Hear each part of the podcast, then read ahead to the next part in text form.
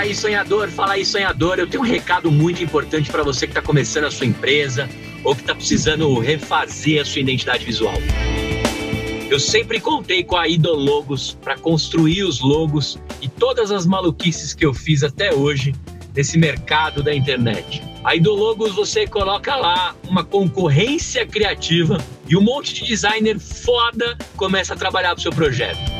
Olha só, se você quer um logo rápido, com qualidade e um preço muito legal, o Idologos www.idologos.com.br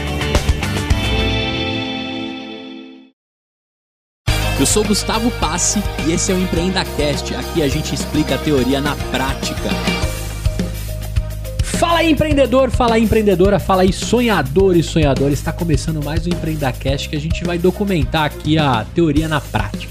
Convidei um cara aqui que tem experiência em marketing, passou por grandes empresas, tem histórias hilárias aqui de construções, ele e o seu Excel debaixo do braço. Ele vai contar no decorrer dessa conversa.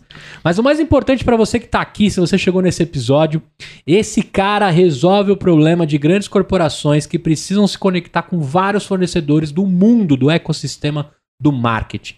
Do criativo até agora nos próximos releases, o que você precisar de brinde para sua empresa. Esse cara traz todo esse arcabouço e faz com que um contrato você tenha a possibilidade de negociar com mais de, sei lá, 500 fornecedores. Ele vai, ele vai dizer o um número correto aqui, mas imagina você poder beber da água limpinha que está chegando desse mundo das Martex e tudo que está rolando. Tenho certeza que você vai gostar desse papo, mas olha só, cada pérola que chega nesse Empreenda Cash. O cara também é um empreendedor serial, investidor. Eu acho que eu vou ter que convidar ele de novo. A gente vai falar bastante da empresa dele e já vai ficar estendido aqui um novo convite. Mas eu vou deixar você falar naquela câmera quem é você, dá uma apresentada pra galera aí. Boa, é, obrigado. Pô, muito bacana estar aqui, muito bacana te conhecer. É um prazer. Meu nome é, é Daniel Priante, é, eu sou fundador né, e CSO da, da Bipool. É, a Bipool, para quem não conhece, é uma plataforma de curadoria, contratação e gestão de serviços de marketing é, que trabalha para predominantemente grandes é, multinacionais. Muito bem. Cara, você me contou algumas coisas aqui, né? Eu queria é, estressar um pouquinho o tema marketing em grandes corporações. Eu sou de uma época que, para você ganhar um contratinho legal né, de, de agência de marketing de uma grande empresa, era praticamente o, o a receita de todo o restante da sua empresa. Parece que você estabelecia um CNPJ para atender uma contona ou duas, né? E se você conseguisse participar ali do, da concorrência, que nem sempre era preço, tinha N coisas, você entrava para dentro de uma grande corporação e você virava talvez refém né, da, daquela grande corporação. Consequentemente, a grande corporação também vira refém do que você tem de abertura e ótica para esse mundo é, é, do que está acontecendo no marketing. Isso mudou? As empresas ainda continuam? Porque eu, eu, recentemente eu recebi até uma, como voz e conteúdo, recebi a possibilidade de participar de uma concorrência de uma grande corporação. Então eu falei, cara, nem vou gastar muita energia nisso, porque eu tô afim de, de alcançar quem não tem burocracia para fechar negócio comigo. Como é que tá esse mercado? Boa, é, ótima, ótima, ótimo início de conversa, né? é, isso tá mudando, né? É, então que acontece hoje? É, você tem lá, principalmente né, a área, nessas contratações, né, estão envolvidas áreas de marketing e áreas de compras. Né? E se você pega, sei lá, 20, é, anos 20 anos atrás mais ou menos, você tinha marketing como predominantemente o contratante escolhia, tomava decisão, negociava, pagava, e então a história toda acontecia através do marketing. Né?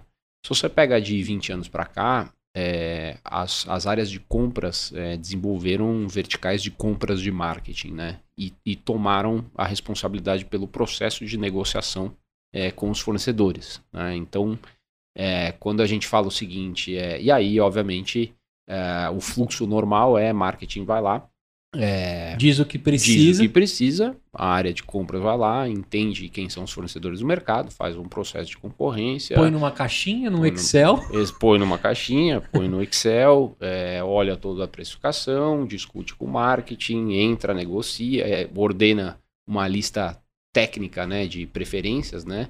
e depois vai lá, negocia, fecha, enfim, todo esse processo hoje é um processo que tá mais adiantado, mas é, demora, em média, vai, vai demorar um mês para você conseguir contratar um fornecedor novo numa empresa. Então, o que acontece com, nessas... com uma fidelidade de 12 meses. Ou seja, com... se você escolher o cara errado também, o contrato às vezes te trava. É, mas, mas na verdade, assim, esses contratos de multinacionais, eles, eles normalmente eles têm uma. Hoje em dia, qualquer aviso de dois meses, eles saem. Ah, entendeu? Entendi. Então não tá, é não tá tão, tão travadão. Não mas... tá tão, tão travadão. Mas quando a gente olha o seguinte, fala. É, então, é, se mudou esse modelo, o que mudou é Compras participa muito mais desse processo do que participava, né? Ou seja, Compras é o grande guardião desse processo, né? O que quer dizer que, por um lado, você tem é, um cumprimento maior né, de todas as, as, as, as regras, o compliance, é, auditoria que a companhia aqui precisa, uhum. é, de todo o processo de conseguir savings né, nos budgets de marketing através da participação da área de compras. Né, isso é bom. Né? Por outro lado, é, quando você tem um processo desse, né, você tem ali quase como se fosse uma, uma, uma ansiedade do lado de marketing, que é, às vezes, eu preciso de um especialista, eu quero um especialista rápido, eu preciso é, começar minha campanha, eu tenho um go-to-market aqui de tanto tempo, então, obviamente, normalmente o marketing é, não quer passar por todo esse processo de compras, e compras é, também, né, olha e fala o seguinte, bom, eu preciso cada vez mais melhorar o meu processo, né? Então, o que, que é, mudou né, quando a gente olha para essas grandes organizações? É que hoje você fala o seguinte, pô, o exemplo de eu ir lá, é, cadastrar uma agência ou cadastrar um fornecedor, deixar ele ali por é, anos e anos é, trabalhando, né, porque eu fiz esse processo, o que acontece é que é, com a evolução do próprio mercado, tecnologia, velocidade, hoje eu preciso de um especialista em TikTok, amanhã eu preciso de um especialista em live commerce, amanhã eu preciso de um especialista em podcast, amanhã uhum. eu preciso. Entendeu? Então, o que acontece? O marketing tem uma velocidade que precisa trabalhar é, e, um, e uma necessidade de muitos especialistas. Então, antes você podia ter 4, 5 contratos que resolvia todos os seus serviços de marketing. Hoje em dia, você precisa ter é, muito especialista muito rápido num processo. Né? Então, é isso que, que, que mudou um pouco. Então, é, quando você tem um só, né, você gera um efeito que nem sempre é, esse fornecedor tem tudo que eu preciso e consegue alcançar é, na velocidade que eu preciso esses fornecedores. Uhum. Do outro lado, é, quem está fornecendo, né, tá sempre existe essa relação que você apontou que é Bom, eu naturalmente, quando eu vou trabalhar para essa empresa, eu pô, consegui a conta da minha vida. Eu não é. quero perder essa conta, eu vou botar toda a energia dela, vou botar e vou. vou contratar o mundo para cuidar dela. Vou contratar o mundo e eu acabo numa dependência muito grande, né? E que em cima dessas, dessa empresa, né? Eu acabo numa dependência muito grande, pô, daí eu começo a não dormir à noite, etc, etc. E você vira um departamento com CNPJ. Exatamente, exatamente. Mas, assim, as novas relações, quando a gente olha, elas estão mudando, elas estão evoluindo para muitas relações. É, eu preciso de muitos especialistas, é, de especialistas. Eu preciso ter mais relações por projeto e menos relações por FIIs. É, então tem uma mudança é, é, gradativa acontecendo uhum. É, dentro dessas grandes empresas na forma de, de contratação e, e, não esquecendo, né, que essas empresas estão sendo muito cobradas por transformação digital, né, nos processos delas, né. E aí tem uma série de novas é, ferramentas aí no mercado que podem ajudar é, nisso. Agora, é, quando a gente fala da Bipool, e aí você já vai me contar qual dor que você resolve e por que uhum. você decidiu mirar uhum. nesse problema, uhum. você e seus sócios, né? O uhum. Beto vai aparecer em alguns momentos aqui também como o cara que faz a, a operação aí de tudo e acontecer e conectar. Mas eu queria saber que momento é, que você pensa nisso e a Bipool passa a se tornar o único contrato daquela grande. ou um dos contratos daquela multinacional, daquela grande empresa. E aí você traz a habilidade, né? Como se ele fosse o, o transatlântico e você fosse o bote ali que consegue navegar mais rápido, né? Nesses mares. Isso é um, isso é um ótimo exemplo, né? É. Porque no final das contas você pega um transatlântico tem um monte de lugar que ele não consegue atracar, né? É. Então. Ele precisa de um botezinho. Do, exatamente. ou de um então, barquinho, dependendo. Um barquinho, né? exatamente. Mas, mas a, um pouco da origem da, da Bipool é, basicamente é o seguinte: antes de, de montar a Bipool, eu tive por 12 anos, vai, um business de marketing digital, eu atendia, né, essas grandes corporações, né? Você ganhou essas grandes contas. Ganhei né? essas grandes contas, exatamente. Então, eu tinha lá, vamos dizer, vai, sete, oito multinacionais para quem a gente trabalhava, cada uma tinha três, quatro marcas, e eu era responsável por toda, né, no nosso negócio, eu era responsável por toda estratégia de marketing, estratégia de, estratégia de marketing digital, estratégia de social, compra de mídia digital, produção de site, aplicativo, etc. Então, é, a gente é, vivia nessas relações que são, é, que é quase um triângulo, onde você está sempre trabalhando com marketing, negociando com compras e alinhando com mídia, né? É. Então, você está sempre vivendo. Então, é, eu comecei a aprender muito de como são essas relações, né? E a verdade é que as relações, principalmente entre marketing e compras, é uma relação é, tensa, tá? É uma relação tensa porque o marketing está olhando e falando o seguinte, pô, eu preciso de mais fornecedores, mais especialistas, mais rápido, é, e eu preciso disso uh, porque... Para subir amanhã. Para amanhã, exatamente. né? E, o, e ele está pensando o seguinte, pô, mas a área de compras está demorando, é, uh, às vezes não conhece os especialistas que eu preciso. E, e, no final do dia, quando você olha a visão de compras, a compras está pensando o seguinte: pô, marketing, esses caras são tudo ansiosos pra caramba, esses caras querem tudo para ontem, esses caras querem trabalhar com os amigos deles. É. É, e eu preciso cuidar aqui do processo da companhia, do compliance da companhia. Do, né? Então, é, são, é uma relação né, uhum que, que, que é uma relação que, que obviamente, ao mesmo, só que ao mesmo tempo, compras está lá querendo produzir, né, no, no produzir né, o, o, savings que, que dá, dá, dentro das metas deles e ao mesmo tempo está querendo prestar o melhor serviço possível para marketing. Mas né? aí, Dani, vem uma parada que eu queria. Eu queria tornar isso público e desmistificar um pouquinho, que acho que a gente está quase acabando com essa parada. Hum. Aí rola um Vampeta Flamengo, que é tá. tipo assim, ó, bota um Bota uma gordurinha que compras vai te dar uma apertada uhum. e aí você tira. Uhum. Essa parada, cara, existe em vários lugares. Não vamos uhum. citar corporações, vamos preservar claro. é, o que acontece. Mas isso é uma prática que eu já, uhum. já pratiquei. Eu já uhum. falhei com compliance de empresa. Uhum. Eu já passei por várias corporações, agora não dá mais tempo do RH me buscar. Mas, cara, fica aquela sensação assim, você precisa resolver tão rápido. Você coloca dois caras que vão ser. Como que a gente chamava? É dublê de, de, de contratação, sabe? Você, uhum. você arruma dois caras para poder entregar três, uhum. mas já tá tudo fechado ali com o terceiro que você quer, porque você quer agilidade, o cara é tão especialista, as outras duas nunca vão cumprir. Isso. E acaba acontecendo isso. E isso, para mim, só existe diante dessa ineficiência de, de contratação de rapidez. Quando, quando eu li o release que vocês existiam, eu falei, pronto. Esses uhum. caras resolvem uma parada que se pratica e fica velado, uhum. que vai acabar de vez essa porra. É, exato, cara. O que acontece é, é, é, aquele, assim, se a gente, se você, não adianta você manter é, o mesmo formato, é, o mesmo processo e querer que a coisa simplesmente mude. A coisa não vai mudar. Né? O marketing vai continuar tendo um prazo muito apertado para fazer as coisas dele, vai continuar querendo o especialista X, né? E uh, vai continuar dando os pulos dele para conseguir agilizar a história. Ou então, enfiando cartão de então, crédito em software SaaS, velho. É, é que, aí, é, não, é, é, que em, em multinacional é mais difícil, mas se você pega aí empresa já de nacional, médio porte, tudo isso acontece muito. Eu já enfiei meu cartão de crédito pessoal. Pessoal, é. Para não esperar compras. Pra não esperar, exatamente. E aí, puta. Só que daí. Depois deu merda. Depois para você desenrolar não. isso, é um puta do. Deu uma merda né? gigantesca. Mas, é. mas então o que acontece? Isso, isso que você está descrevendo, é, ele é, é uma. É, é um, isso acontece. Sim, né? sim. Então, o que que, o que que as empresas, né? O que que, que o que que evolui, né? É, é basicamente o seguinte, beleza, se a gente tem esse modelo, isso tá, puta, qual que é o modelo que a gente poderia trabalhar para que isso não acontecesse, sim, sim. né? E aí quando você pergunta o seguinte, pô, o que que a Bipool resolve? A Bipool basicamente o que que ela faz? Ela dá é, a transparência, a velocidade e, e a, a, diversificação e a qualidade que o marketing precisa dentro dos processos da companhia.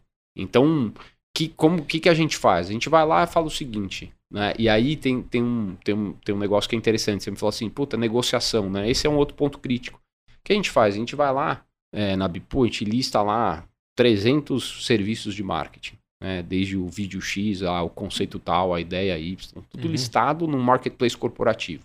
A gente vai lá em compras e fala o seguinte, ó, vamos determinar uma lista de preços é, para que o seu marketing trabalhe.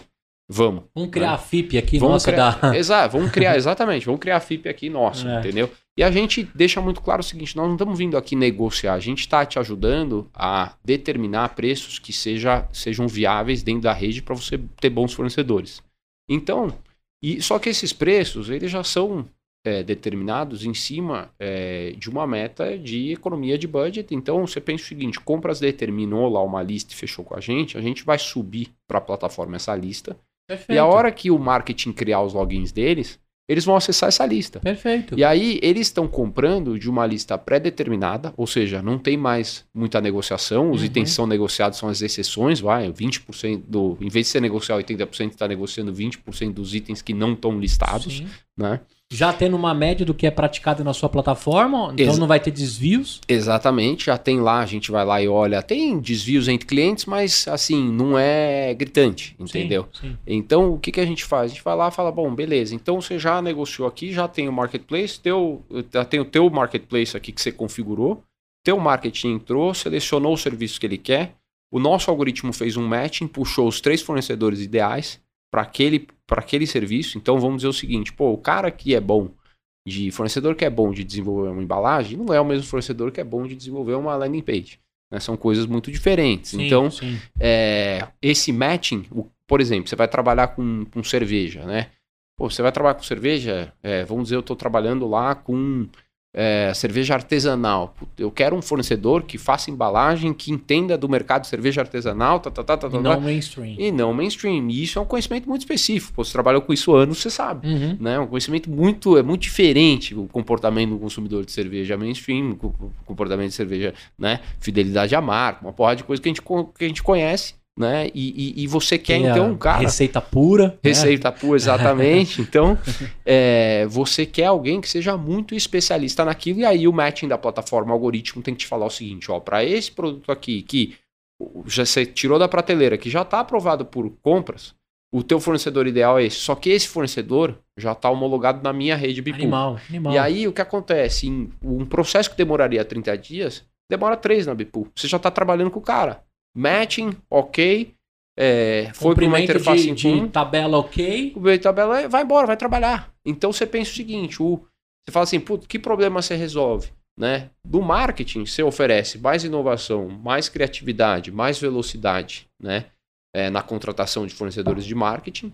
E compras, você entregou é, basicamente é, o saving que ele precisa, um serviço melhor é, para marketing, que no final das contas ele é uma área que o cliente dele é marketing, então Uhum, ele tem que uhum. atender esse cliente melhor. E você é, gerou uma economia enorme dentro da organização, ou seja, você não Com tem que compliance. com, é, é, com compliance, É. exatamente. Pô, você não tem que ficar fazendo vários contratos, você não tem que ficar é, fazendo management de uma porrada de fornecedores, você não tem, né? Tudo é feito dentro da Animal. plataforma e todo o teu controle de dashboards, de onde é que você está gastando seu, seu, sua verba, com quem, de que jeito, tal, tal, qual é o ranking, quem, que fornecedores estão melhores avaliados, quais estão piores avaliados, etc. Então, a plataforma ela resolve essa, essa relação né, de contratação de, de serviços de marketing dentro das empresas de uma forma ágil. né? Animal. Agora eu tô perguntando por que, que a voz e conteúdo não tá lá, cara. Eu preciso botar a voz lá. Porque Sem dúvida. eu quero aparecer no seu algoritmo. Sem quero De dúvida. alguma forma. E vou te falar uma outra coisa que eu já pratiquei. Eu gosto sempre de trazer a situação, mas fazer parte da, da, da merda também. Não adianta só apontar a merda se você nunca um dia fez. Eu, nas minhas andanças, até com a voz, pô, se você for contratar um podcast meu aí, a partir de 997, eu cuido do seu podcast. 997 reais, um episódio por, por semana, até uma hora editado no Spotify. Se uma empresona bate na minha porta, Uhum, eu sempre parava pra pensar assim, porra, 997 é dinheiro de pinga pros caras. uhum. Né? Não cabe, tem que ser uma proposta customizada. E aí o meu cérebro ficava tentando pensar como é que eu vou vender pra uma empresa. Aí começa a vir a ganância, os valores, aí você passa um preço X para B2B, um um preço X para B2C. Prática que meu cérebro processou. Não, eu sou humano, Uhum. erro também. Aí chegou um dia que eu falei, mano, porra nenhuma, se eu precifiquei isso, é isso. O que eu quero agora é fazer coleção de marcas. Eu não quero, não quero ficar rico Uhum. dizer que eu fechei contratos absurdos. Eu quero entregar pro cara o que eu sou capaz e sou bom dentro Uhum. do preço que eu cobro. Claro que a maioria dessas empresas não pega esse planinho Uhum. de 997. Os caras compram o meu planão lá, o Expert. E aí, cara, parece que a minha vida melhorou, assim. Caiu um piano, Uhum. né? Que, que em alguns momentos eu me deparei com essa situação. E aí eu lembrei das épocas que eu era o contratante da empresa. Uhum. Né? Não necessariamente de marketing, que eu estava ali em inovação, mas eu tinha muito braço com marketing, dependendo do que a gente ia construir junto, né? Garagem de inovação e marketing. E quando eu ligava pro cara com a possibilidade de contratar alguma coisa, com o elefante que eu tinha, né? O transatlântico que eu tava dentro, a conversa do cara até mudava. Uhum. E aí eu sempre ficava com a sensação que eu tava comprando algo inflado, sabe? Uhum. Puta, mano, o cara, o cara enfiou a faca. Sabe essa essa Sei. essa Sei.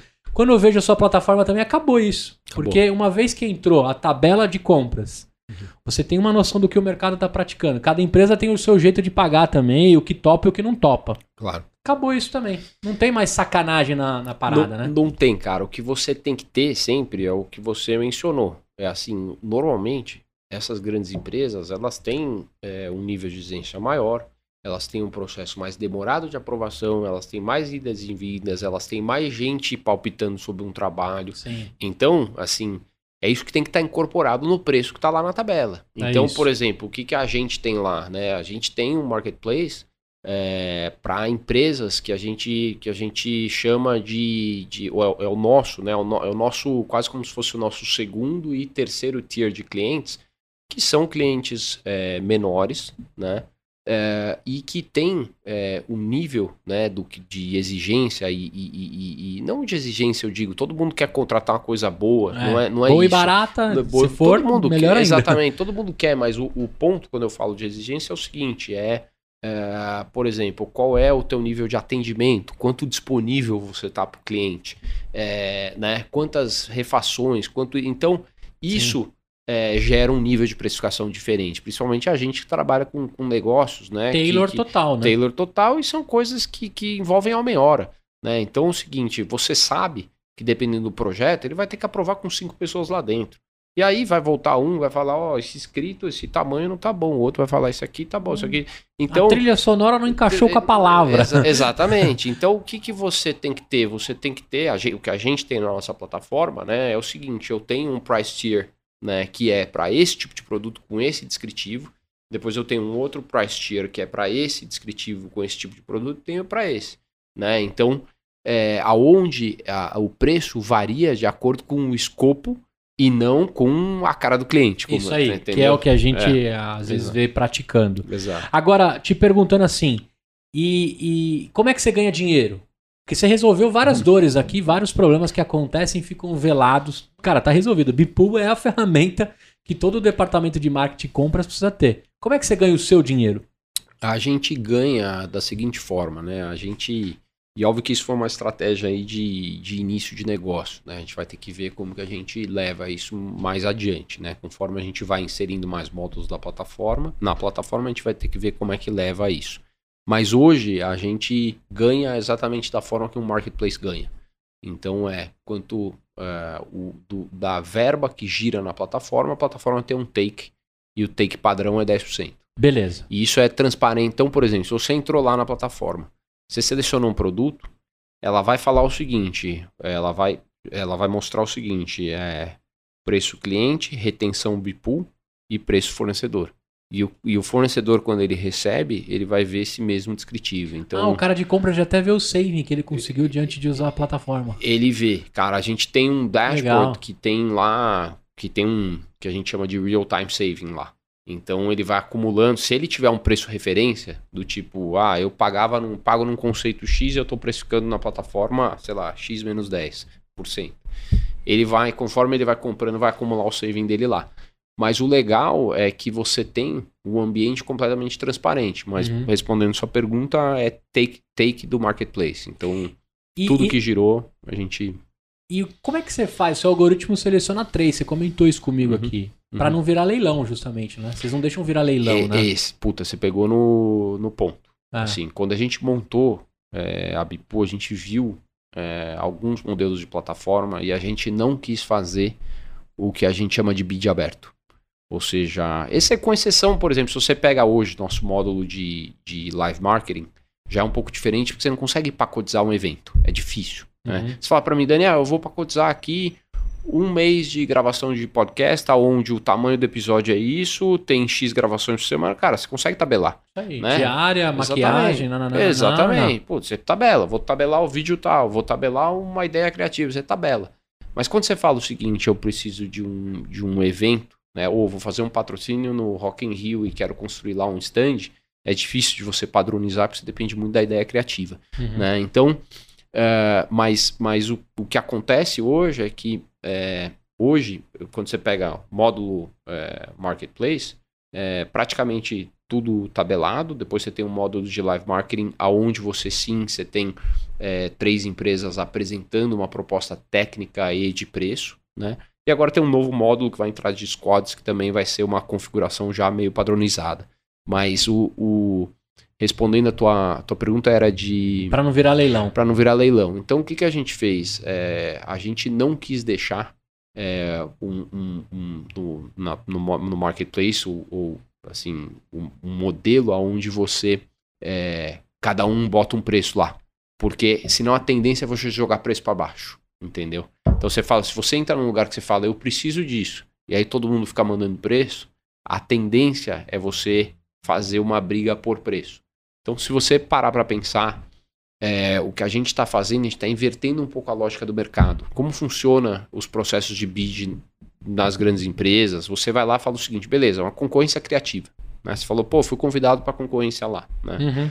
Então, que, primeiro, você tem uma avaliação do criativo. Pô, como é que esse cara pensou isso, tal, tal, tal, qual é a ideia, pá, pá, pá, beleza. Aí você tem lá a melhor ideia. Aí você ordena essas melhores ideias. Né? Aí você fala, ó, esse é o ranking de qualidade aqui, técnica do que a gente acha, ou do que a gente mais gostou criativamente. Compras vai lá e vai entrar, e vai entrar apertando é, o primeiro para chegar onde quer. Não deu certo com o primeiro, vai entrar para apertar o segundo. A gente inverte essa ordem, a gente fala o seguinte, beleza, vamos pegar 400 serviços de marketing aqui, qual que é o preço justo? Dado que nós temos uma rede, né, é, que é mais ou menos uma empresa de pequeno e médio porte, cara, não tem grandes overheads, não tem lá, não tá pagando a estrutura regional, tá, tá, tá. pô, o que, que é o preço justo num, num trabalho de branding? O que, que é o preço justo num trabalho criativo?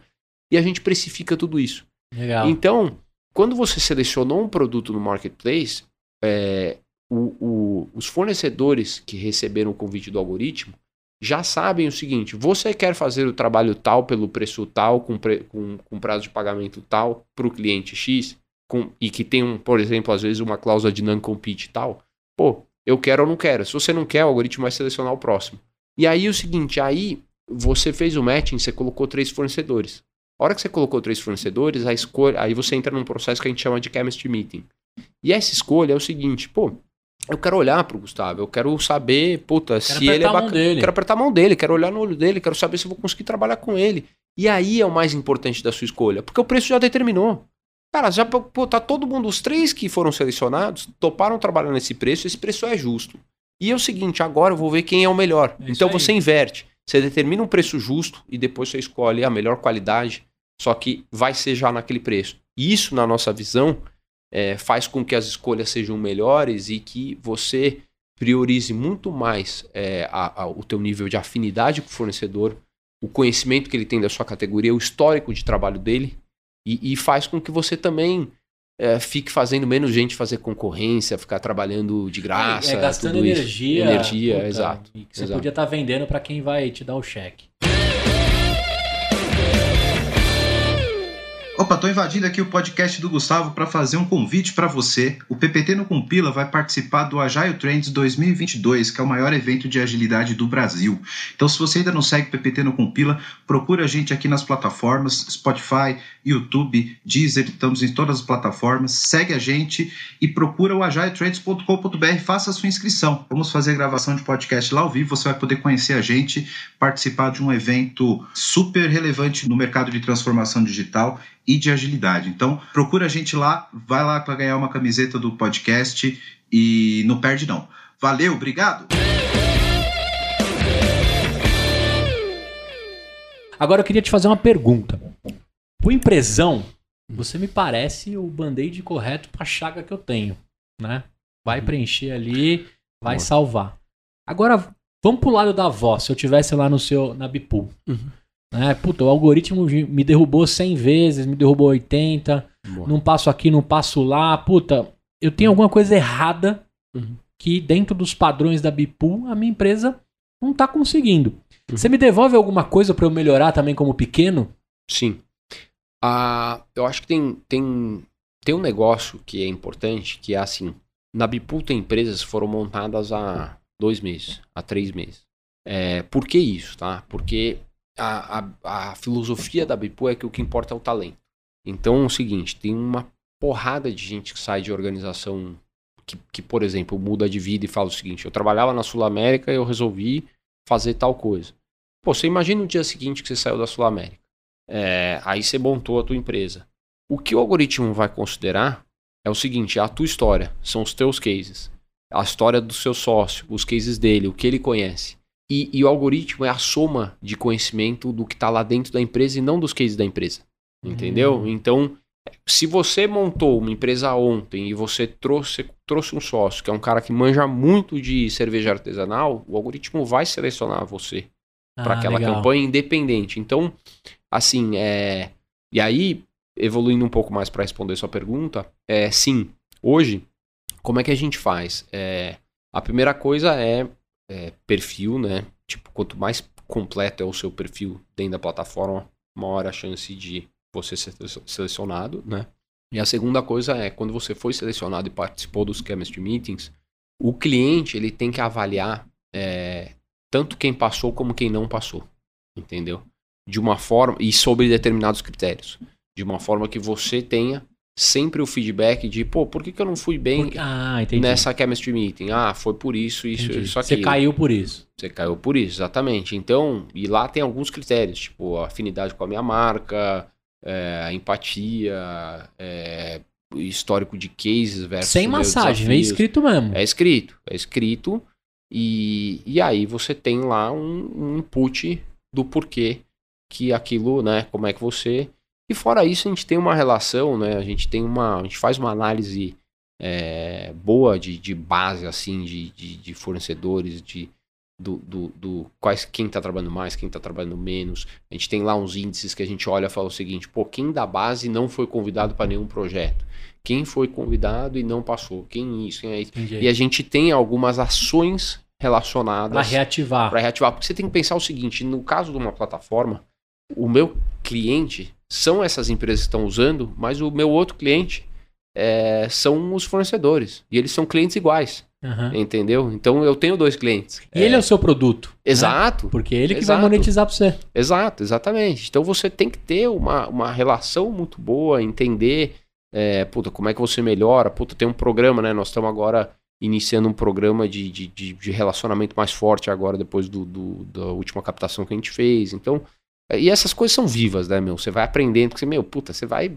Cada dia você vai aprendendo uma coisa diferente, cara. A gente, pô, porque, afinal das contas, esse modelo que a gente chama de EGM, que é o Enterprise Gateway Marketplace, ele é um modelo que não existe em serviços de marketing. A gente foi o primeiro a criar é, e nós estamos puxando é, essa história, né? Como pioneiro, como. como e, e- e, cara, é, a verdade é que é, mu- é muito mais difícil você fazer uma coisa que, que, que ninguém fez antes, né? Tipo, é difícil porque É. você, tem que, você tem que ir criando e, e- e entendendo e A gente brinca melhorando. que uma coisa é você chegar primeiro pra beber água limpa, outra coisa é você achar os açudes. É, exato. Né? Vocês estão ainda achando os É, açudes. exato, cara, exato. É. Nós estamos num processo ainda muito inicial, né? Muito bom. Cara, hoje um episódio especial. O meu convidado pediu uma cerveja, tá tomando uma Goose IPA. Pô, Maravilhosa. tá boa demais, hein? Eu tô aqui na Heineken Zero, né? Eu, lógico que eu ia acompanhar ele, porque cerveja celebra, né? E reúne, né? Não, e só pra. É, porque- é porque o, negócio é que, assim, pra você chegar na sala de, de, de podcast, você passa por um bar que tá cheio de torneira. Isso aí, 37 te esperando 30 aqui no. Exatamente, de torneiras de diferentes. E, puta, pra, pra mim, que, puta, adoro essas cervejas, puta, pra mim é uma tentação. Foi isso aqui. tentador, né? Você já falou, cara, por que, que eu vim aqui, né? Se eu podia estar lá no começo do bar. Agora, cara, você me contou aqui um negócio muito legal do Theo. O Theo vai aparecer aqui no podcast. O Theo tem seis anos, é filho do Daniel. E eu sempre faço as construções das pautas em cinco minutos em, em- em colaboração com o convidado. Né? Tudo que está sendo criado aqui, a gente tem aqui, de alguma forma, conversado. Não há nada combinado, e sim conversado do que é legal e a gente vai fazendo. E aí eu fiz a seguinte pergunta pra você. Como é que você explica o que, que você faz? Você me contou a história do Theo. Como é que foi a parada do Theo de seis anos Boa. no carro, mandando uma dessas Boa. às 5h45 da tarde de um trânsito? Boa. Não, foi, foi, foi, Foi mais cedo? interessantíssimo. Não, É. não, era, era, era isso. Era esse Acho horário tava- mesmo. Não me lembro se era voltando do judô, não, não me lembro o que que era, mas, mas, mas a, a gente, a, a Karine e eu, a gente tem um negócio que a gente sempre é, quis, né, ter um pouco do nosso espaço, a gente tem nosso tempo com ele, é, daí ele tem o tempo dele com os amigos, é, eu tenho meu tempo, ela tem o dela, enfim. Então a gente sempre falou o seguinte, pô, a gente tem, eu tenho uma reunião agora, tal, e ele entende, respeita tudo isso e, e, e aí ele perguntou, pô, mas reunião e a gente tenta passar reunião é bom, o papai gosta de estar com você, mas o papai gosta de ir nas reuniões, o papai gosta do que, né? É. E aí um dia eu tô voltando, ele fala o seguinte, papai, é, por que que as pessoas fazem é, reuniões? Eu Falei, bom, tem reuniões de vários tipos, né? Tem reunião dos amigos, tem reunião de trabalho. Eu Falei, ah, por que, que as pessoas fazem reunião de trabalho? Falei, filho, porque elas precisam combinar como é que elas vão fazer. As pessoas trabalham juntas, elas precisam combinar como é que elas vão trabalhar, o que, que vai, qual é o, o, o próximo né, projeto, né? Ele falou o seguinte, papai, e com o que que você trabalha? Né? Pô, falei, Por que, que você "Pô, faz reunião, né? Exatamente. E, pô, e a gente. Várias vezes eu, eu conversei com ele sobre o conceito, por exemplo, de estar na estrada, passa uma fábrica. Não, filho, aqui faz o carro. Daí o carro vai para uma loja. Daí essa loja. É, Vende o carro e o papai compra. Aí o papai, entendeu? Ah, pô. Então é, é muito mais fácil explicar o seguinte: pô, ali é, faz o pão. E a gente vai e compra o pão, come o pão. Falei, Meu, como é que eu vou explicar uma, uma plataforma né, de tecnologia, um marketplace corporativo, meu, para uma criança de seis anos, né? E aí eu. Como é que na- você saiu dessa, mano? Então, cara, daí eu, eu pensei, né? Você fica aqueles 10 segundos mudo, né? Pensando e tal. E ele.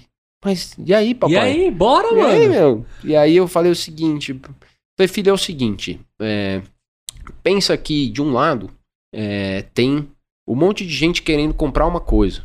E pensa que do outro lado tem um monte de gente é, querendo vender uma coisa. E aí o seguinte, o papai, ele fornece uma sala, né? Para essas pessoas se encontrarem e uma comprar o que a outra quer vender. Só que não é exatamente uma sala, filho. Isso tudo acontece num site de internet. Aí ele falou, um site de internet? Mas o que, que é um site de internet? Falei, filho, tudo isso acontece dentro de um programa de computador. É isso aí. Daí ele falou assim, ah, papai, acho que eu entendi.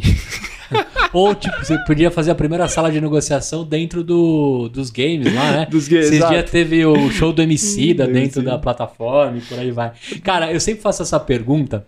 Esses dias o João, o João Pedrinho, tem lá três aninhos, vai fazer quatro agora, meu Que filho. legal, que. JP. E aí ele falou assim ontem pra mim: Pô, eu acho que eu nunca quero trabalhar. Aí eu falei: Como assim, cara? Tá louco? Não, trabalhar é chato. Não quero nunca trabalhar na minha vida. E aí a, a moça que trampa lá em casa parou assim, deu uma olhada. E aí, José, né? Como é que você vai sair dessa, né? Aí eu dei uma respirada e falei: Mano, tá certo, velho. Você nunca vai trabalhar. Porque se você conseguir encontrar o que você gosta e o que você ama, teoricamente você nunca vai trabalhar. Só que eu falei, como é que eu explico isso pra ele?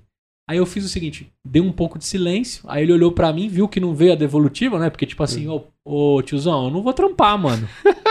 Muito bom. Aí eu falei assim, não, filho, eu acho que show de bola. É, O papai também nunca queria ter trabalhado. Hoje o papai tá muito feliz, não trabalha, né? Hoje o papai de alguma forma conquista as coisas baseado no que. Aí, cara, deu crash assim. Aí ele falou, beleza, mano. Aí começou a trocar os canais, minha esposa chegou. Aí, cara, a bucha passou pra ela. Ela falou- aí, ele, aí ele mandou assim, mãe, por que, que o papai não trabalha? Aí a minha esposa olhou pra mim, eu fico em- eu trabalho muito mais em casa, né? Minha esposa já retomou pro escritório. E aí ela falou: "Como assim seu pai não trabalha?" Né? Aí ficou aquela, aquela discussão, né? Não trabalha, o que, que ele explicou, o que, que ele contou, e ela olhava pra mim naqueles aquelas olhadas que a gente dá, Sim. né, pro nosso parceiro, pra nossa parceira. E aí ela falou: "Bom, filho, deixa eu te explicar. A mamãe agora fez isso". Aí contou toda a historinha tal. E aí ele mandou na lata, assim, ele falou, puta, mas é muito chato, você sai cedo, você chega agora, a gente não se vê, eu não consigo me divertir, às vezes o papai tá aqui, eu não consigo conversar com ele. Isso é uma droga, eu não quero nunca trabalhar na minha vida. Aí, cara, deu um momento de silêncio, acho que deu uma pensada na minha esposa, deu uma pensada em mim. Cara, eu passei a, a noite inteira até eu conseguir dormir, pensando assim, cara, o que, que vai ser da próxima geração? Como que essa galera vai encarar o que é de fato trabalhar? Sim. Que pra ele toda essa jornada realmente é chata. Claro. A pandemia transformou um pouco mais legal você poder ficar mais próximo da sua família e tal. Mas na cabeça dele, assim como o Theo questionou por que as pessoas fazem reunião, na cabeça dele sair pra fazer alguma coisa e voltar depois e não tá com quem você ama e etc, é chato pra caramba. Né? Então, acho que vale aqui duas reflexões que quando você contou a história do Theo, eu, eu queria lembrar aqui pra todos vocês aí, né? O, o Daniel deixou bem claro aqui os momentos que o Theo tem com os amigos, com a família, foi buscar ele no judô e tantas outras coisas. Quando a gente vira empreendedor, às 24 horas, né, viram 48. A gente faz o tempo Mas, comprimir, né? A gente dá um zip do, do, do tempo e a gente acaba esquecendo de algumas coisas, porque de fato a gente não tá trabalhando, a gente tá fazendo o que ama quando empreende, né? Tem muito disso, né? Se precisar ir no Mercadão às quatro da manhã buscar fruta para alimentar o seu restaurante, você vai de sorriso porque faz parte do que você escolheu para você. Mas você não pode esquecer das relações aí que estão acontecendo por trás dessa da construção do seu sonho. Né? Isso é uma coisa que eu tô aprendendo bastante, né? Como separar o meu tempo entre a diversão e a construção da voz de conteúdo e, e a relação com a minha família.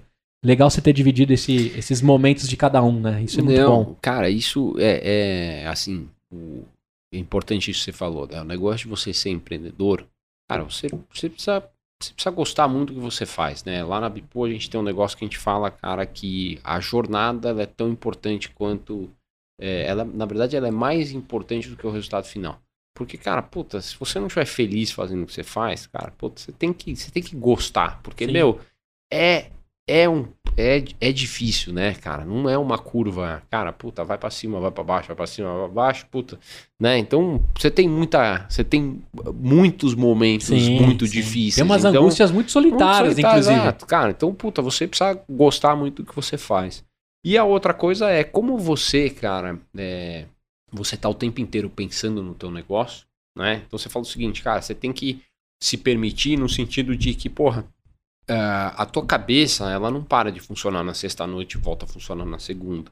É. Às vezes você tem as melhores ideias, as melhores insights, quando você- putz, você tá Tomando no sábado banho. ali, tomando banho. Às vezes, cara, puta, você tá pensando, às vezes você tem que fazer uma apresentação, você precisa de um momento de calma, você sabe que você tá cheio de reunião na, no- na semana, então você vai escolher o fim de semana pra você trabalhar naquilo. Então esse balanço pra gente, ele é muito importante, cara. Se eu olhar minha agenda, abrir aqui, você vai ver que tem, cara, vários momentos ali que tem compromissos pessoais. Tá escrito legal. Theo, tá- aqui, Theo ali, né?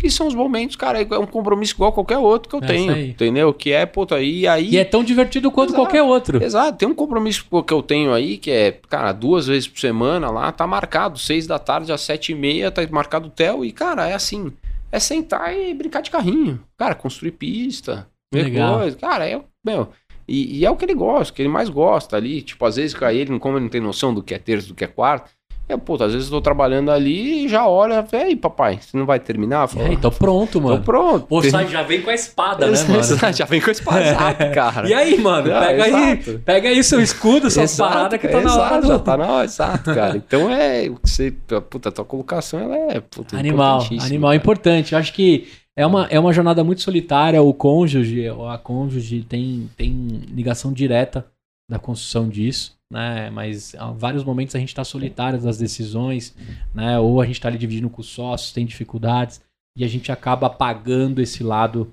da, da construção das relações familiares. Que às vezes você reclama a vida toda dizendo que na empresa que você trabalhou você não conseguiu fazer, e às vezes você vira refém da sua própria empresa. Então tomem cuidado com isso, empreendedores e empreendedoras. Agora, cara, eu tô falando tudo isso porque assim, a Bipu é uma das coisas que você já fez. Ah. Eu vou te convidar para um novo episódio pra gente falar de um empreendedor serial, das construções, como é que você se enfia nos negócios. Mas eu queria trazer um pouquinho do que você tá envolvido, assim. Mesmo que Boa. fosse o ano passant, assim. Lógico. Cara, eu tenho empresa disso, daquilo, ajudei na construção daquilo. Me, me Claro. conta um pouquinho como é que tá o seu portfólio de startups Boa. envolvidas. Não, legal, cara. É, eu, eu, quando eu, eu terminei, né, a minha última jornada lá, no, no- basicamente foi o seguinte, a gente, que foi, né, o, o, business de marketing digital, a gente basicamente vendeu para um grupo internacional, é, fiz lá meus quatro anos e pouco de earnout, depois entrei num, num período lá de, de sabático, né, que eu tinha inclusive uma, uma uma cláusula de não compete, tudo isso. E a minha cabeça era, tipo, puta, legal, vou ficar um ano sem fazer nada. E, cara, só que daí você começa, conversa um pouco aqui, conversa um pouco ali, tal, tal, tal. Pô, tinha tempo pra caramba pro Theo, pra Karina, era uma delícia, mas, cara, tua cabeça tá ativa, você tá conversando, tal, tal. Então, é, foram é, quatro, assim, ah, e, e, importante o seguinte, eu vinha de um histórico, né, que eu, que eu, que eu sempre gostei, né, eu comecei a investir em startup lá atrás, cara, tipo, deve ter, sei lá, talvez uns, uns 10 anos atrás, uhum. né, eu gostava, eu achava, eu gostava de escutar os pitches, eu gostava do relacionamento que você criava quando você investia numa startup. Pô, você conhece cinco, seis sócios novos, você conhece os investidores. Então, puta, eu usava muito como, pô, vou, me, vou manter minha cabeça funcionando, sabendo de, pô, me enfiado em tecnologia, em, em inovação, né? E, e ao mesmo tempo, pô, vou criar novos relacionamentos, né? Então, então eu vinha já investindo em startup há um tempo, né? E aí, o que, que eu fiz nesse tempo que eu fiquei aí no sabático? É, tiveram outras três empresas, né, que eu montei é, com sócios meus, né, obviamente são pessoas que de, de relacionamento, por exemplo, uma delas é, é uma, uma startup que chama Frank Open Bank, tá, que basicamente é, é uma distribuidora é, de produtos financeiros de, de fintechs, Legal. Então, basicamente, é, a gente criou um conceito de personal banker, que são ex-bancários, que trabalhavam em agências bancárias, vendiam os produtos do banco, e agora saíram e tem uma plataforma que tem vários produtos homologados, desde é, crédito é, pessoa física, crédito pessoa jurídica, é, home equity, tudo consórcio, seguro, tudo isso está tudo homologado dentro da nossa plataforma. Animal. E esses, essa, esses personal bankers, que hoje, cara, nós já temos mais ou menos 5 mil personal bankers lá, é, a gente, basicamente, eles têm um portfólio de produto para eles recomendarem. Você tem que pensar que são pessoas que trabalhavam, é, muita experiência, trabalhavam em, em, em, banco, normalmente gerente de banco, é, e eles têm os clientes deles. Então, você tem é, uma plataforma na tua mão que você usa é, para curar e vender é, produtos financeiros que a gente é, curou e botou dentro da plataforma. E aí, obviamente, você tem todo um esquema de, de comissionamento em cima disso, né? Mas Legal. não tem meta, não tem nada. Ele vende o que ele quer, né? Então, essa é uma coisa que, que isso eu criei, né? Na verdade, isso foi desenvolvido por um ex-chefe meu do Citibank, que é um cara forte de banco de varejo, né? Trabalhou no Citi, HSPC, Santander, enfim, sempre liderança de time de vendas, estratégia de vendas, tudo isso, né? E, e, e aí é, ele me procurou um dia, a gente começou a montar esse, esse business plan junto, e aí, basicamente, ele que toca, esse negócio, ele que toca, ele é o majoritário, ele, eu fiquei minoritário, ajudei a construir o negócio, investi tudo isso e sou do, do conselho né, da, da Frank e atuo ali muito próximo dele, mas é, não tenho nenhuma atividade operacional é, na Frank, é mais investi investidor e, e, e estratégica, estratégia, exatamente, né? Depois tem uma plataforma de, de, de que chama Peak Invest, que é uma plataforma que basicamente ela é, ajuda com que pequenos investidores de varejo consigam emprestar dinheiro para pequenas e médias empresas. É, então uh, isso foi isso é feito através de, de, de também de, de, um CEO. Né? São três sócios fundadores, né? É, e, e, eu praticamente aí peguei essa empresa no PowerPoint, ajudei a construir junto com eles, investir e agora uma empresa já que tá, tem um determinado porte, tem, já está crescendo, tem um porte legal, agora puta montou um FDIC aí de mais de 300 pau pra, pra, pra, pra de crédito, legal. enfim, vão anunciar agora uma rodada importante, enfim, é um, é um negócio legal, então, então são essas duas fintechs, né? E tem um terceiro atividade que eu também visto há algum tempo, né, de forma passiva, é claro, mas que a gente levantou é, junto com é, um amigo meu e um ex é, e um outro amigo que, que era na época muito interessante era o diretor de, de RH da Microsoft na época que eu trabalhava lá. Uhum. a gente ficou muito amigo e a gente montou uma holding de investimento de impacto. Então legal.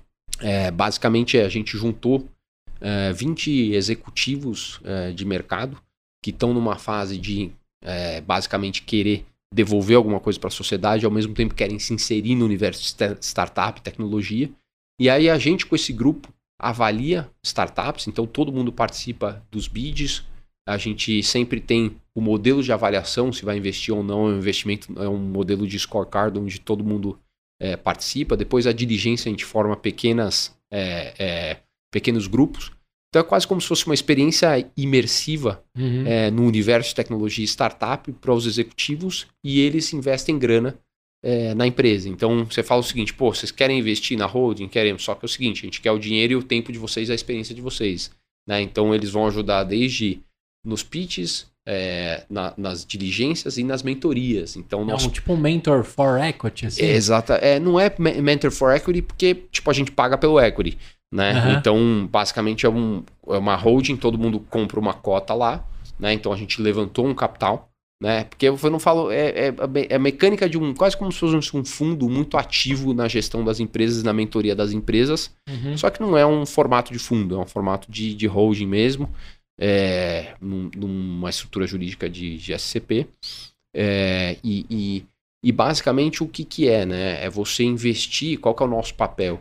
É investir em startups e, e basicamente apoiar essas startups na jornada. Então é tudo, Legal. early, é tudo early stage, entendeu? Onde mais você precisa de mentoria, onde mais você precisa. Então é legal tentar porque... escapar do Vale da Morte lá. É, exatamente. E aí você pensa o seguinte, pô, o que, que a gente aporta? Então você pega, putz, os 20 executivos estão lá, gente mega competente, cara, e aí a gente focou, obviamente, a gente focou, né, a gente escolheu health, a gente escolheu é, serviços financeiros, mas com corte baixo de pirâmide. Então, por exemplo, como é que você educa é, uma família ah, de, de, de uma classe social mais baixa a Uhum. é, puta, como é que ela faz management de, de dinheiro, como é que você educa né, a, a família a usar o dinheiro, a, como é que você oferece crédito a valores justos, como é que você atua, né, na, e, e- e parte de saúde também. né? Então a gente fez eh, basicamente saúde, eh, serviços financeiros, eh, num corte de pirâmide mais baixo, e, e fizemos também eh, ehm, ehm, eh, meio ambiente. né? Legal. Então, então é Como isso. chama esse Chama Synthes eh, Ventures. Synthes Ventures. animal? Enfim, então esse é um pouco. E fora isso, o que que eu. O que que Como eu, anjo, você tem vários É, também. como anjo eu fiz vários investimentos aí, entendeu? Então tem, tem várias coisas na área de saúde, na área de tech, tem outras fintechs, mas aí é um, são investimentos mais, mais passivos, assim, né? Agora, eu queria explorar um pouquinho, né, do, do Daniel, assim, queria que você me contasse no momento que você se descobre empreendedor, mas contasse um pouquinho da, da experiência com as três companhias que você passou. Uma delas, é, durante muito tempo, né, na, na década de 90, 2000 ali, um desejo de todo mundo de trabalhar na Microsoft, IBM, o que for, né? Eu queria que você contasse um pouquinho desse momento Microsoft e de alguns de algumas poeiras que você vai levantar aí com algumas coisas que você Boa. trabalhou, cara. Conta aí pra Boa, gente. Boa. Cara, a, a Microsoft realmente, puta, era um baita sonho, né?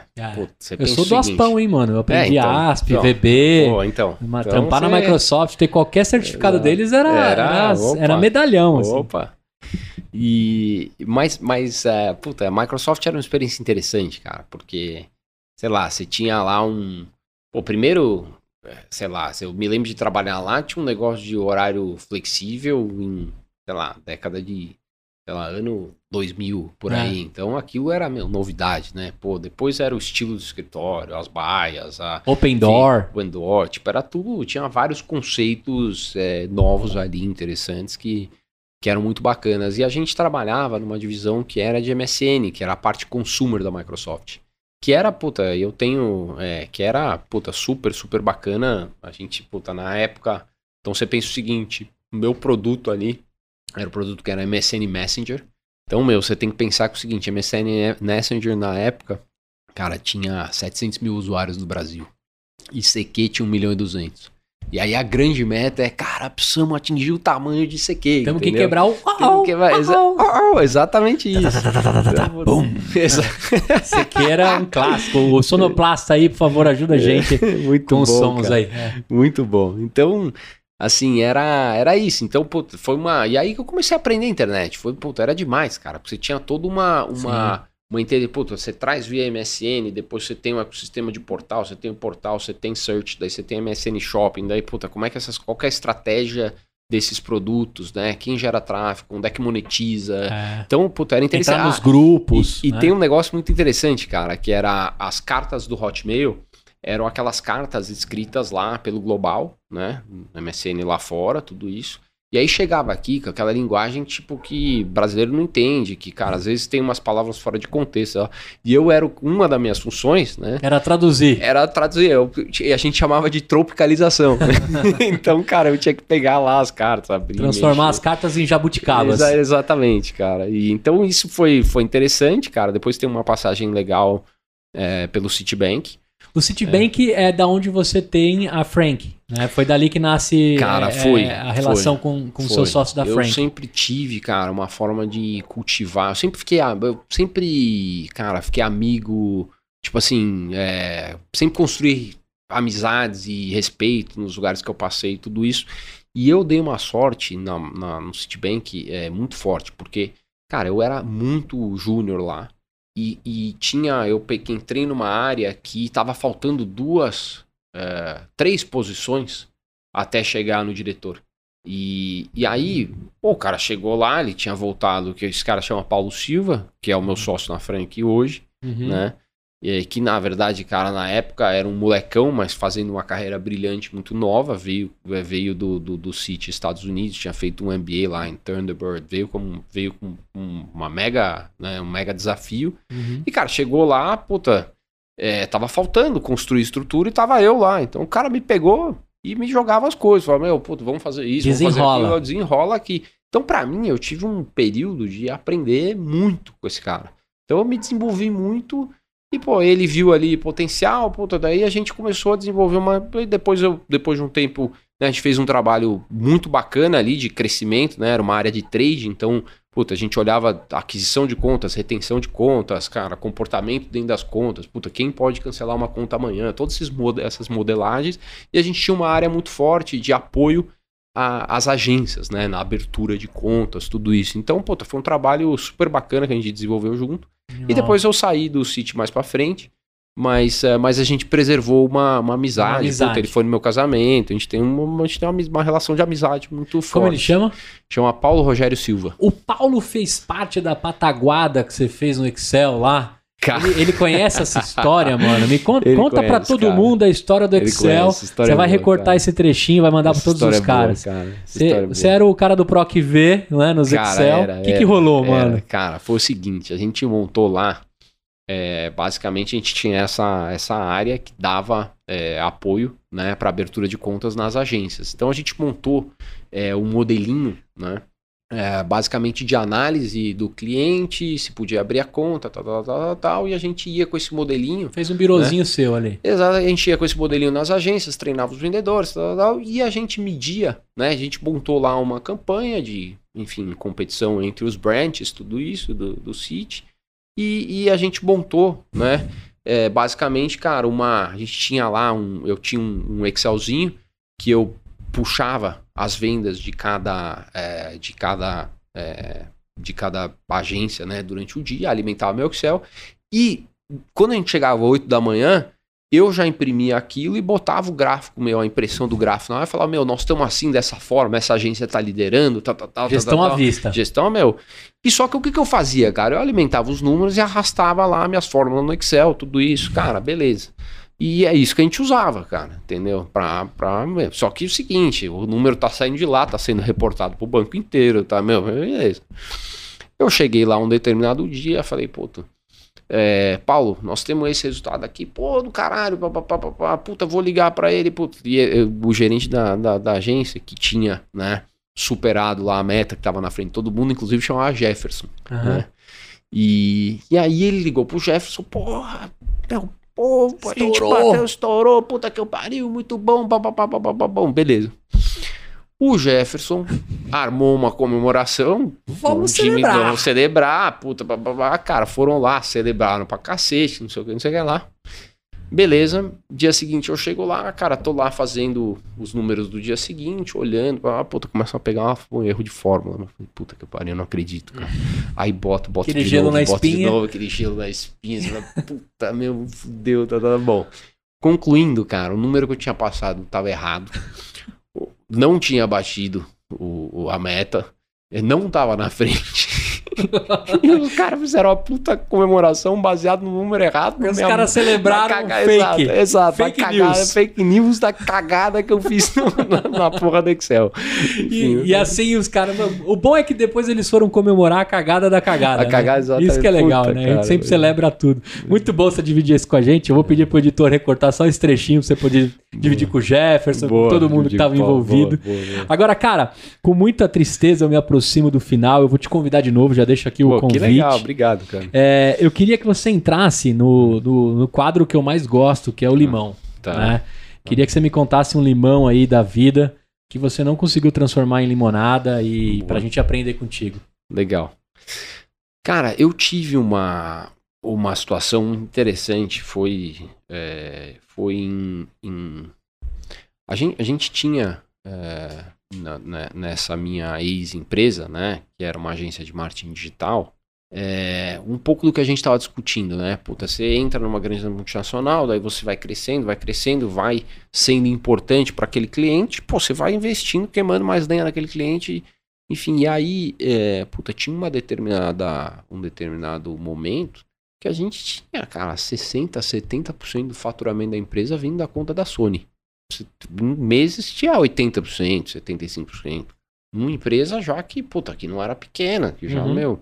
E aí, é, em um determinado momento lá, quando a gente foi adquirido é, pelo grupo Iris, que é o grupo que é o grupo que, que, que fez a nossa aquisição, ele, eles é, algum momento, alguns momentos depois, né, anunciaram lá uma, uma um deal lá fora é, com uma empresa do grupo da Samsung.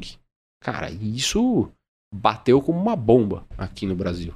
Pro cara de compras, o cara de marketing, tal, tal, tal, tal, tal, tal.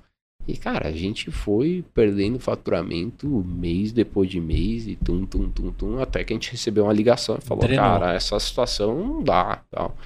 Enfim, e, e isso, cara, foi é, foi assim, cara, o, o- o- foi um aprendiz, foi da pior forma possível é, que eu aprendi que você não pode ter uma empresa que, de um cliente só, entendeu? É, cara, você não pode ter uma empresa de um Se cliente ele só. muda de ideia, ele muda a sua empresa. Cara, muda a sua empresa, entendeu? Então, é, isso vai desde, puta, é, você, você não consegue dizer não nas coisas que você tem que dizer não, é, sabe? Você, puta, tem que dormir à noite, às vezes com dor de barriga, você tem... Então, cara, e aí você tem, pensa o seguinte, cara, puta, isso desencadeou, né, uma série de decisões aí, é, e obviamente nós fizemos um puta plano de novos negócios, tudo isso, mas assim, é, isso impactou, cara, financeiramente a minha vida, impactou o meu earnout, porque, porra, você tem, né, um, um primeiro ano menos lucrativo do que era, depois a gente acabou recuperando, mas tem que pensar que a empresa estava vendida a um EBITDA vezes um múltiplo, né? Uhum. Então você baixou, e aí você tem que discutir lá por que que baixou. Enfim, então foi uma, uma situação, cara, de, de, de é, cara, péssima. E, e- e o aprendizado aí, puta, foi da pior forma possível, porque a gente podia ter feito esse movimento antes, né? Sim. Você vai ficando confortável com a situação, confortável, confortável, confortável, mas, enfim, então nós aprendemos da pior forma possível ali. Acho que essa é, o, é, uma, é uma que dá pra contar. É um dessa- limão. Exato, exato. Agora, cara, é a parte que eu abro minha mochila, vou jogar um Hum. livro, um podcast, qualquer dica sua aí pra me tornar um pouco Daniel, assim. O que que, que que você me recomenda aí de leitura, de... Cara, eu, eu tô lendo aqui, tô escutando, na verdade, né, é, um, um audiobook aqui que se chama The Hard Thing About Hard Things. Uhum. É, e, e, e, puta, tô achando interessantíssimo, cara. Acabei de reco- recomendar para um, uns amigos meus aí, executivos aí, em posições de liderança, tudo isso. Né? Muito interessante, ou seja, é o, o- basicamente o que é, é- é basicamente uma história, né? É, baseada lá atrás na, na fundação do Netscape, tudo isso, e, e, e de momentos de altos e baixos, tudo isso, mas, mas acho que o, o grande conceito que está por trás é assim, meu, tem decisões é, difíceis que elas têm que ser tomadas. Uhum. E quanto mais você demora para tomar essas decisões, cara, mais você se afunda. É, então, quando você incorpora um pouco desse, dessa, dessa filosofia de, Uhum. puta, é, tomar decisão difícil mais rápido, é, é, a tua, tua, tua vida fica melhor, entendeu? Então, isso é uma das coisas que eu tô que eu tô escutando aqui que eu que Você eu, escuta no. eu escuto aqui no Audible. no ah, No boa, Audible, boa. é. E, e que, eu, que eu gosto bastante, cara, eu, outra coisa que eu escuto que eu, que eu, que eu achei muito bacana, é, eu, eu recentemente li, aí eu li o livro mesmo, o, o hard copy do, do livro da, da Netflix, cara, puta livro legal, de Uhum. um pouco de cultura e, porra, como, como, né, lá, acho que chama Rules, Not Rules, não, não vou lembrar direito, cara, mas é muito fácil aí, tem que achar o, é basicamente o livro da, da história da Netflix, né. E, e por último, tem um negócio que foge um pouco da, enfim, desses livros de, de- de gestão, liderança, tudo isso, que é, cara, eu escutei recentemente um livro do, do Barack Obama que chama A Promised Land, que é muito bacana, assim, ele praticamente descreve, né, os anos dele de, de, de mandato como presidente dos Estados Unidos e vai passando por diferentes episódios, né. Legal. É, e ele acaba, o último capítulo é, é, é, o, o, o assassinato, né, do, do Bin Laden Uhum. né? A operação de assassinato do Bin Laden. Então é muito interessante de acompanhar é, toda essa dinâmica, os desafios e principalmente do puta, a gente vendo toda a situação que a gente tá vendo hoje de guerra Ah. e tal. E aí você começa a falar o seguinte, puta, meu, é, é, é difícil, meu, você olha e você fala o seguinte, cara, meu, que, que trabalho, é, é, é sensacional de você, cara, entender as situações, os dilemas e o tipo de decisão que tem que tomar um. Que reflete no mundo. Que né? reflete São no decisões no mundo. mundo, não são do CNP CNPJ, né? Exato, cara, que reflete no mundo, ou seja, Ele é o POTUS, né? É, exato, President cara. of the United States lá, né? Exato, cara. Então isso, puta, eu, eu, eu escutei isso recentemente, achei, Legal, achei ótimo. muito bom. Achei muito Barack, o Barack é sensacional. Eu tive na Vetex quando ele veio. Peguei aquela fila lá imensa pra tentar é, entrar na, na palestra. Acabei desistindo. Eu falei, eu vou ver o cara aqui de lado, porque só de estar no mesmo ambiente já, né, por osmose, a gente pega algumas coisas. Impressionante. Cara, muito bom. O que, que você achou de gravar essa doideira aqui? Cara, eu, eu, porra, eu achei demais. Porra, eu tinha esquecido que eu tava gravando, na verdade. Tá gravando e a gente conseguiu é, documentar boa parte. Exato, Obrigado cara. Eu tava aqui batendo papo contigo, cara. Você, Muito bom. Meu, eu ainda poderia ficar aí. Tô tranquilo, cara. Muito legal. E, porra, você é um cara muito bacana, histórico, histórico muito legal. Cara, que bom que você resolveu largar lá o, o Corp pra, É, pra, pra, pra fazer o que você tá fazendo. E, porra, demais, cara. Tô, eu tô, tô lendo agora o Economia da Paixão, do mesmo autor do Poder do Hábito. E o pouco do que o Léo te perguntou, o Theo, né? O que o Theo te perguntou e o que o João me perguntou, faz eu refletir nos últimos meses aí que realmente a gente quer, né? Porra, eu sempre olhei o surfista e falava assim, porra, o cara ganha, o cara ganha grana pra surfar. Né? Eu olhava o cara do skate, porra, o cara dando uns flip, umas paradas, e ele ganha uma grana por aquilo. Aí você olhava o músico, né? Pô, você, quem, quem vê o, o documentário do Rolling Stones ou um show do É, Rolling cara, eu, Stones, sou, eu sou fã, é minha banda favorita de longe. cara, é absurdo. É. Você vê os tiozões, né? Ah, É, até o Mário Sérgio Cortella, ele pega um- uma palestra dele e ele fala assim, pô, os caras iam tocar depois de 60 anos, ficaram ensaiando loucamente ah, até o dia do show. Aí você fala, mano, são Rolling Stones, os caras não precisam mais ensaiar. Mas você entende que os caras construíram o rock and roll baseado na paixão. Dá Ah. pra perceber, né? Na Ah. hora que o, o Mick sai correndo lá pra tudo que é lado. E aí eu falei assim, cara, esse mundo eu não sei que tamanho que é, eu não sei quantas vidas a gente tem. Uhum. E é muito, é muito triste a gente terminar o nosso ciclo sem fazer o que a gente ama. exato. né? Então eu cara. fiquei amarradão nisso. Eu quero muito que o Theo tenha condições de, de ganhar dinheiro com o que ele ama. Eu quero muito que o João tenha condições de ganhar dinheiro com o que ele ama. Que mesmo que as 24 horas, ou quem estabeleceu que se trabalha 8 horas por dia, entenda que a construção de algo tem que ser divertido, né? Tem que levar comida pra mesa e para as pessoas que estão envolvidas, né? Eu fico Exato. animadão em saber que a gente pode gerar renda, gerar oportunidades para um monte de pessoa, um monte de pessoas que estão ali envolvidas. Então, obrigado por ter trazido um pouquinho desse lance do Theo aí, que foi legal para refletir bom, isso de cara. novo. Que bom, nós estamos vendo aí uma fase parecida, né? É. Idade parecida, os desafios parecidos aí. Não, cara, muito legal, muito, Legal. muito prazer aí, muito legal. Olha só, você que ficou com a gente até aqui, eu não sei qual plataforma você está, mas agora nós estamos no YouTube. Te faço um convite, vai lá no canal do YouTube para você conhecer o Daniel lá também, dar uma olhada para quem é, como é, né? A gente tomando as brejas aqui, eu queria fazer um agradecimento para Heineken, que não me deu nada por isso, mas eu com muito carinho coloquei aqui, ó, estou bebendo cerveja no horário de trabalho, né? E não tem problema porque é zero. Olha só esse merchan de graça aí em Heineken.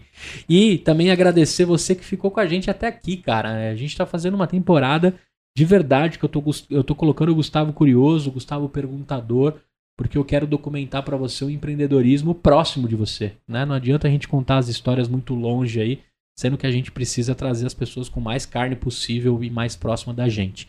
Então, confere lá no YouTube, segue a gente. Pra galera que quer encontrar, quer fazer negócio e botar as suas empresas na Bipool, qual é o caminho que eu tenho que tomar? Inclusive, eu vou cadastrar a voz lá. Boa, cara, é bipool.co, né? Bipool.co. É, bipool.co, né? B-P-O-O-L.co. Exatamente. Exatamente. E, e é isso, cara. Daí tem um processo lá de, de curadoria, tudo isso, mas é, é relativamente simples de, de seguir. Enfim, é, é E quem isso, quer né? trocar uma ideia contigo? Qual que é a rede? Cara, é LinkedIn, é, barra Dani Priante, cara, Insta é Dani Priante também. Priante do jeito que fala, tá, gente? P-R-I-A-N-T-I. Priante. Exato, exato. Insta Dani Priante, LinkedIn Dani Priante. É, cara, é isso. Muito bem. Vou fazer Boa. os meus merchans. Olha quem colabora aqui com o EmpreendaCast. Primeiro é o seguinte: precisa de ajuda jurídica? Jurídicoporassinatura.com. Os caras te ajudam aí a partir de 299 reais por mês. Você protege a sua startup, desde o mútuo conversível até o política de privacidade, termo de adesão, contrato de patrocínio. Os caras estão prontinhos, eles só atendem startups e rapidinho eles resolvem a sua necessidade. Fit Anywhere, o aplicativo para você praticar saúde em qualquer lugar que você está. E agora com uma novidade aí que você pode dançar com seus filhos com música da Disney, você pode malhar em família. Muito legal o aplicativo.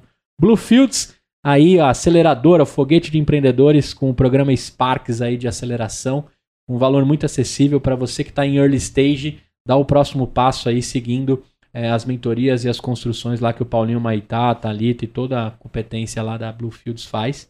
E por último, não menos importante, eu vou descolar para você o idolink.bio para você colocar no seu Instagram, que é o link da bio que vai para o seu YouTube, vai para o seu WhatsApp, abre o seu. né, até newsletter, quem quiser receber suas coisas, cadastra por um link só. É um mini site acessível. A Idolink está com a gente. Inclusive, se você quer entrar no grupo Sonhadores, idolink.bio barra empreendacash. Tem tudo a ver contigo. Né? Inclusive, para fazer negócio, eu acho que os caras estão construindo uma plataforma que dentro do que o marketing precisa é plug and play, assim, pode estar lá dentro também. Boa, então, fica saber. ligado nisso, hein, ô John? Dá uma olhada, eu vou te conectar com o Daniel para fazer negócio lá também. E agradeço você imensamente que ficou até aqui. Eu te vejo na próxima. Pode dar um tchau pra galera nessa câmera aqui. E tchau! Uma produção, voz e conteúdo.